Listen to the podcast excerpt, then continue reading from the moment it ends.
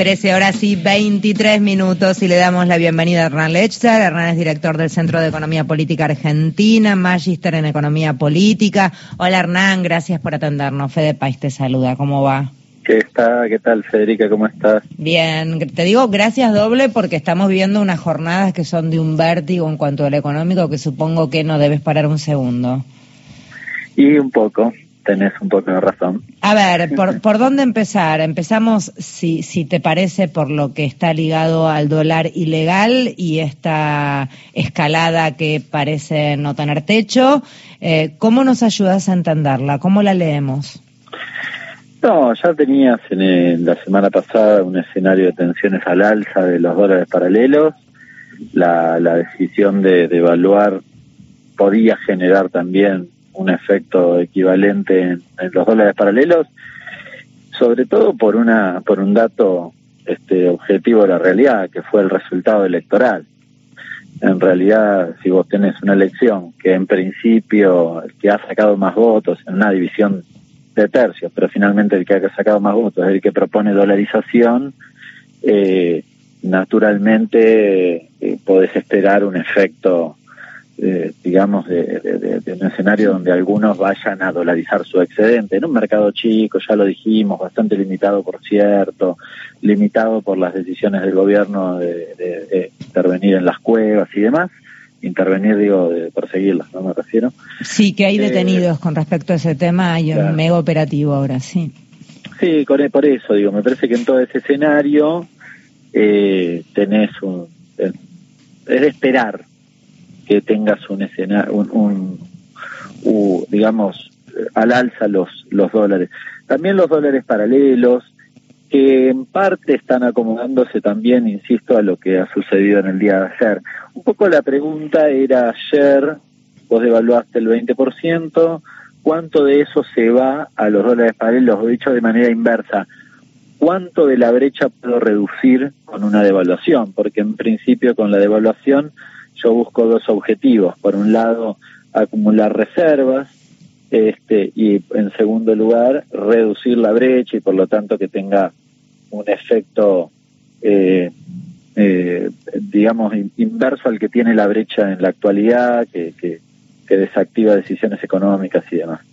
Bueno, está por verse qué pasa con esas dos cuestiones, ¿no? De, te diría que es minuto a minuto, hoy, eh, ayer en principio el Banco Central compró dólares, hay que ver qué pasa en el día de hoy, ayer era un día típico naturalmente, y los dólares paralelos ayer habían aumentado, pero menos que, que, el tipo de cambio oficial. Vamos a ver en el día de hoy que finalmente cómo cierra. Hernán, ¿cómo te va, Mario? ¿Cómo andás? ¿Cómo estás? Eh, ahí está trascendiendo que Massa ha dispuesto que no va a haber más dólar eh, soja ni dólar maíz. ¿Esto tiene que ver con estas medidas de este, contener? No. No, no, no, es que no tiene sentido porque llevaste el dólar oficial al valor del, de, de, de, de los dólares que había digamos, como... Claro, como empata, ahora el dólar oficial empata con el dólar soja, claro, digamos. Salvo que llevaras el dólar soja, bueno, no, no, no era soja, no el último, pero el dólar agro arriba de 350 pesos, si no, no tenía sentido dejarlo, es lo mismo, de hecho, este ya no tenía efecto. Y me parece que ya habías logrado la liquidación y de última, si alguien quiere liquidar hoy, puede liquidar, gracias. Este, a ese valor cualquier producto. Así que lo puede hacer de manera indistinta. Así que me parece que la medida, me parece que en todo caso fue una aclaración de si alguno esperaba que hubiese un dólar agro a 400 pesos, bueno, lo que anunció es que no, eso no va a pasar por ahora al menos.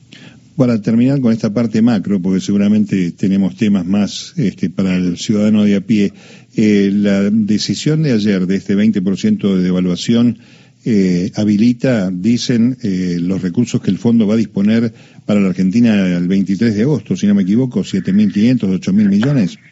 Bueno, da la impresión que eso es así, es más, si esto es, es una especulación propia, pero yo creo que la decisión de la devaluación es producto de la extorsión del Fondo Monetario respecto de este, la entrega de esos fondos, de los 7.500 millones de dólares que en principio se votarían el 23 de agosto, y, eh, y, y, digamos, si querés, el escenario de debilidad en la que estás post elecciones donde no ganaste la elección. ¿no? Entonces me parece que el fondo esperó ¿Qué hizo? Digo, si nos corremos un poquitito para atrás y lo miramos, ¿qué pasó? Bueno, el fondo le dijo, sí, sí, está bien, te apruebo la quinta y sexta revisión, pero justo estoy de vacaciones, te voy a dar la plata después de las pasos. Bueno, esperó el resultado de las pasos a ver qué pasa y encontró en escenario de debilidad a Unión por la Patria y le dijo, bueno, listo, oficia la devaluación, que era lo que ya había planteado el Fondo Monetario en otras oportunidades, incluso había planteado una devaluación de arriba del 100%, cosa que no se llevó finalmente, pero evidentemente esto fue el resultado de ese, de ese apriete, de esa eh, extorsión, y de hecho diría que dejaron los dedos marcados con ese comunicado al rato, ayer al mediodía, cuando dijeron estamos de acuerdo con las medidas que acaba de tomar el gobierno, evidentemente se hicieron a instancias de ese, esa extorsión del Fondo Monetario diciéndole si no si no devaluás no te doy los 7.500 millones de dólares. ¿Se imaginan que si el fondo, el, comunicado era la inversa y decía no le damos la plata a la Argentina, hubieses tenido un escenario de tensiones cambiarias tales que terminabas probablemente en el mismo escenario de devaluación. Con lo cual no quiero justificarlo porque es una extorsión lisa y llana pero en el contexto ese es un poco el proceso que uno hubiese imaginado. Al mismo tiempo hay, este, no sé si la palabra correcta es temor, alguna preocupación en, los Estados Unidos sobre el resultado electoral y sobre la figura de Milley particularmente. Bueno, es que es un personaje que lo que plantea no cierra por ningún lado. Esto a todas luces, no es ni siquiera novedoso, lo dijimos en mil oportunidades.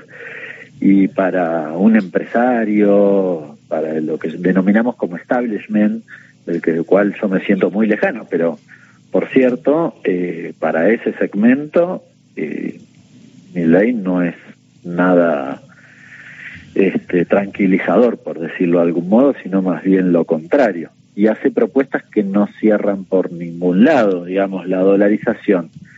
Eh, ¿Qué le puede significar a una empresa que, que vende en el mercado interno, una caída brutal del poder adquisitivo. Y nada bueno, acá nadie es, escupe para arriba, digamos. Con lo cual, este, ni la dolarización, ni los esquemas de, de eliminación, no sé, de la obra pública. ¿Se imaginan las grandes empresas de, de, obra pública que, o de, de, construcción en la Argentina en general, que todas ellas hacen obra pública? Eh, se imaginarán que, y no están mm. muy satisfechas con esa propuesta y no creo que les vaya muy bien. Por eso el valor de los activos ayer, después se recuperó en parte, pero el valor de los activos por eso cayó ayer, ¿no? Por, eso yo arrancaba preguntándote cómo lo leemos, porque sabemos también que los mercados no es que tienen una personalidad y son y, reaccionan espontáneamente, sino que muchas veces se los hace subir o bajar de acuerdo a la simpatía o antipatía de lo que esté sucediendo fuera cual fuera el contexto. Mi, ley no es eh, Santos de su devoción. Claro, a eso voy. Yo creo que si hubiera si hubiera sido el resultado de esta forma con Patricia Bullrich, hubiera pasado otra cosa. Solo lo, tiro, revoleo, especulo. No, probablemente hubiese pasado dos cosas, es contrafáctico, pero probablemente el valor de los bonos y demás hubiese subido, mm. ¿sí? No bajado. Eh, pero el escenario también de tal vez de tensiones cambiarias no hubiese sido muy distinto porque ella también propone finalmente una devaluación significativa. Y si yo te estoy proponiendo una devaluación, el que está del otro lado dice voy a comprar dólares ahora. Ese es el efecto. ¿no? Eh, la última, Hernán, y no sé hasta dónde se sabe o no se sabe. Cuando el FMI llama, que no sé ni quién llamará, porque de nuevo, no es que el FMI es un señor que llama, alguien llama a en este caso ley que es alguien que en una en unas paso, ni siquiera en una elección final, porque si, si es un presidente ya electo se entiende, pero digo, en, en, el, en este caso, que ley aparece como el tipo más votado en las paso, ¿en qué se habla? ¿Qué se pregunta? ¿Qué se dice? Habló con la hermana de ley Bueno, no sé. eh, sí. Es raro. No, me, llama poderosamente la atención porque eh, me imagino que en esas charlas este, son charlas más bien formales este, donde el objetivo es tal vez indagar sobre sobre cuáles serían las propuestas de gobierno concretas. En el caso de mi ley, imagino además que le deben haber ido a preguntar eventualmente si todas las cosas que dice las quiere hacer o son todas mentiras.